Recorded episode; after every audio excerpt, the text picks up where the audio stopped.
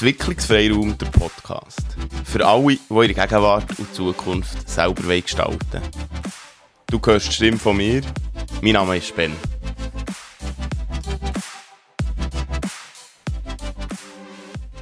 Herzlich willkommen zu einer neuen Folge. Das letzte Mal habe ich über das Buch von der Corporate Rebels gelesen, äh, gelesen, ach, erzählt. Und ähm, ja, es ist um, um die Veränderung der Arbeitswelt gegangen. Es ist, ich, ich habe, nein, ich weiß nicht, ob ich hier schon über, über die Schule habe geredet, aber das ist schon so ein Thema, oder immer, in, in der Schule geht es ja auch um Leistung, oder werden wir zu, zu Leistung hererzogen, ganz oft, manchmal rede ich davon, dass man einfach Wirtschaftssklaven erzieht, also eigentlich, wenn man es jetzt ganz vereinfacht anschaut, du kommst in die Schule, du fährst an lernen, gute Noten zu machen, dich ins System zu integrieren, still zu hocken, weil Lehren muss ja anscheinend in einem Raum stattfinden, das hat man mal entschieden, Lehren in Räumen, ähm, dann schaut man nach Sachen wie Natur und Tier im Raum an, total logisch, auch noch, wenn man auf dem Land lebt. Und dann lernt man einfach das zu machen, wie man es will, also wie das vorgeht und wie man es will. Gefragt ist aber in der Arbeitswelt Kreativität oder so, ist ja gleich. Und dann kommt man, anhand von seinen Noten wird dann entschieden, was man dann machen kann, also welche Art von Lehre das man dann machen kann. Und dann macht man die Lehre und dann geht man in die Arbeitswelt und dann macht man wieder, was der Chef sagt. Und überhaupt, eigentlich sollte man kreativ sein und Ideen einbringen, aber doch dann nicht zu viel. Und bevor du sagst, das ist nicht so, dass man vielleicht, wenn du ganz viel Glück hast, viele von diesen Sachen bei dir nicht so sind. Aber es ist doch ein riesengroßer Teil. Sehr viele Leute sind bei der Arbeit nicht zufrieden. Und sehr viel, also gibt eine ganze Industrie für Leute, die zu Schülern oder Kindern schauen, die nicht dem System oder der Norm entsprechen auch toll. Hey, vielleicht bin ich sogar auch Teil von diesem System, aber äh, egal, oder nicht egal, aber Veränderung von der Arbeitswelt, von dem habe ich letztes Mal geredet, von der menschlichen Arbeitswelt, und es braucht auch eine menschlichere Schulwelt, oder eine menschlichere Schule. Und, jetzt, und es gibt schon. Es gibt viele Leute, die an dem dran arbeiten und versuchen, Sachen zu ändern nicht nur versuchen, Sachen zu ändern, sondern auch Sachen verändern. Es geht auch nicht darum, die Arbeitswelt oder die Schule einfach schlecht zu machen. Das sind Sachen, die zum Teil in den letzten Jahren oder früher funktioniert oder einigermaßen gut funktioniert oder haben die Welt irgendwo erschaffen, wo wir heute drin sind. Die ist einerseits ist die schön und gut, kann man sagen. Auf der anderen Seite haben wir sehr viel, viel Burnout oder sehr viele solche Diagnosen Krankheitsbilder, die möglicherweise auf psychosomatische Ursachen zurückzuführen sind. Also, ja, Rück Rückenprobleme sind da ganz einfacher Teil, aber falls du aus der Medizin kommst oder aus dem therapeutischen Bereich, weißt du selber, wie viele Leute das irgendwelche Ursachen haben, wo man mit dem oder Ursachen Probleme haben, körperliche Probleme oder psychische Probleme, wo man einfach mit dem Arbeiten oder der Schule sehr gut kann in Verbindung setzen weil wir dort in irgendwelche Muster reinkommen und Sachen müssen leisten oder meinen müssen zu leisten, wo wir nicht wollen, nicht können, nicht wissen, wie, was auch immer. So, für zurückzukommen, letztes Mal habe ich über das Buch von der Corporate Rebels gelesen, Veränderung vor A gelesen, erzählt, so, jetzt habe ich über das Buch erzählt, nicht so viel, aber um was es geht, was ich einfach wichtig finde, Veränderung von Schule finde ich eh etwas Unheimliches, unheimlich Wichtiges, aber jetzt eine Frage. was braucht es? Wird sich die Schule verändern, wenn sich die Arbeitswelt verändert? Also wenn die Anforderungen in der Arbeitswelt sich verändern? Oder wird sich die Arbeitswelt verändern, wenn andere Schülerinnen und Schüler aus der Schule kommen und dort etwas passiert? Oder braucht es beides? Und dort sehe ich noch eine ganz grosse Lücke oder einen Graben, dass, dass da ganz viel. Also, es, es sind zwei Welten, oder? Das sind die Lehrer und die Schüler mit denen hast du zu tun, wenn du älter bist, weil, du deine Kinder in die Schule gehen, also mit den Lehrern zu tun, mit den Kindern. Ganz viele Lehrer, die haben, die haben den Gimmer gemacht und die haben dann, ähm, ihre Ausbildung gemacht und sie sind Lehrerinnen oder Lehrer, also die haben gar nicht in dieser Arbeitswelt in anderen gearbeitet.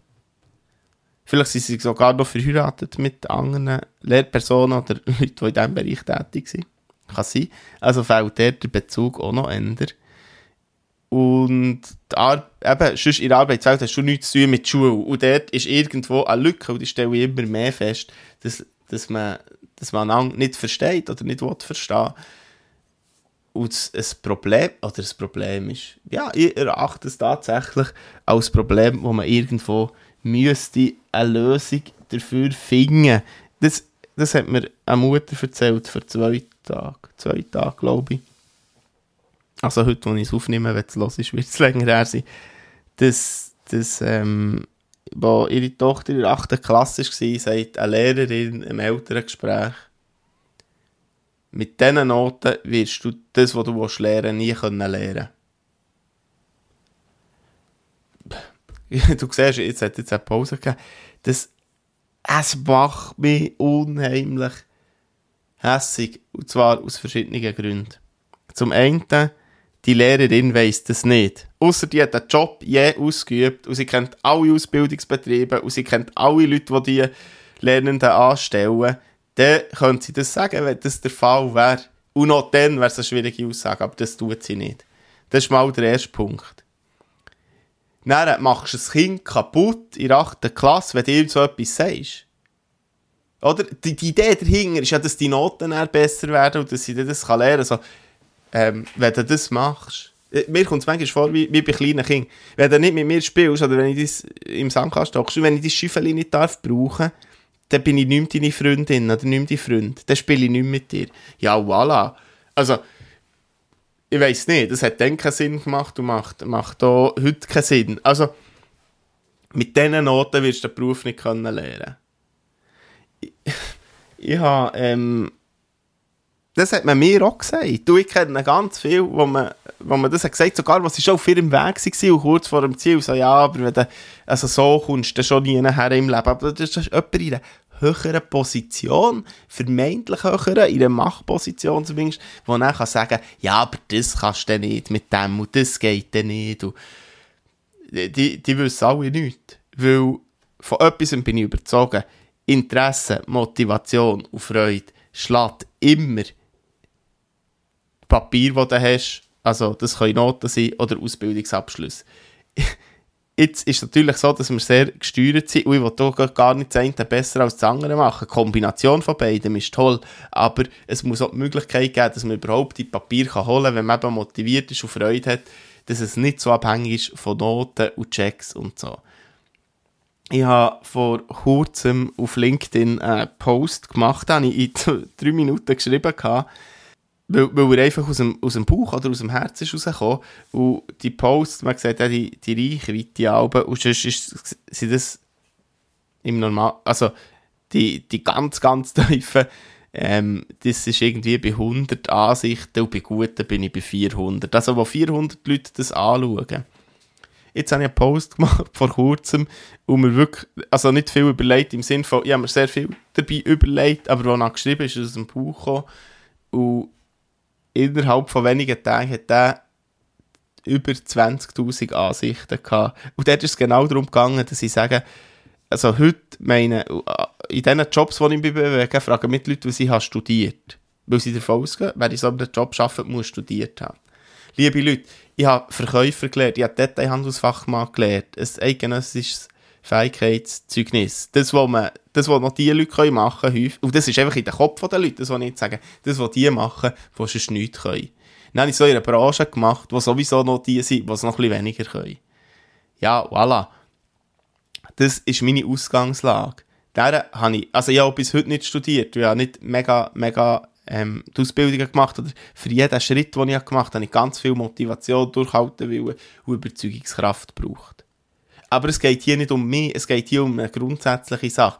Der ist, 20.000 oder über 20.000 Mal angeschaut worden und kommentiert und teilt. Ganz viele Leute teilen das auch. Das ist, ist finde ich, auch verrückt. Äh, es macht mir Freude und beängstigt mich gleichzeitig, weil, weil es die Leute auch berührt, glaube ich, weil, weil, sie, weil sie irgendwo gleich denken, aber wir es ganz häufig nicht sagen. Und mein Weg ist einer von vielen von vielen, weil wir nämlich jetzt so Leute schreiben und ihren eigenen Weg schildern und dass sie das auch haben erlebt und dass es so wichtig ist, dass man für das einsteht, dass eben die Motivation und die Freude schlägt. Also das schlägt. Nochmal zurückzukommen auf die Lehrerin, die auch in ihrer Welt ist und ihren Job macht und ich kenne die nicht, ich weiß nicht aus was für Motiv, in, in welchem Rahmen dass sie das, also im Rahmen schon in Form von einem älteren Gespräch, aber was Gründe sind so. Aber einfach die Aussage, die Aussage, die gewichtet fest. Die Mutter hat gesagt, ich habe zwei Tage gebraucht, für meine Tochter wieder aufzubauen. Weil die Tochter, und das möchte ich auch sagen, die macht heute genau das, was sie in der 8. Klasse gesagt hat, was sie gerne machen will.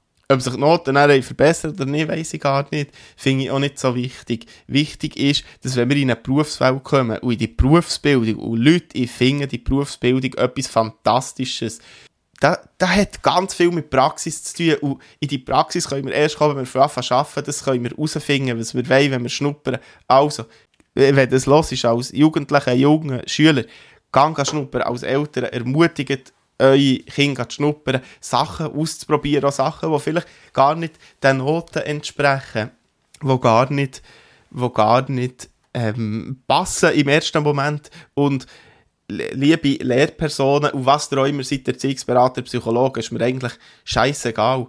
Ihr könnt viel kaputt machen, aber ihr könnt auch ganz viel gut machen. Und ich bin sicher, dass euer Ziel, wenn ihr in die Jobs kommt, ist, Leute oder junge Leute zu helfen, sie zu unterstützen. Und, und das, in diesem System, das weiss ich, da kann man manchmal den Blick verlieren oder man, man, man kann zu fest nachher eben Noten und anpassen in der Gesellschaft und überhaupt.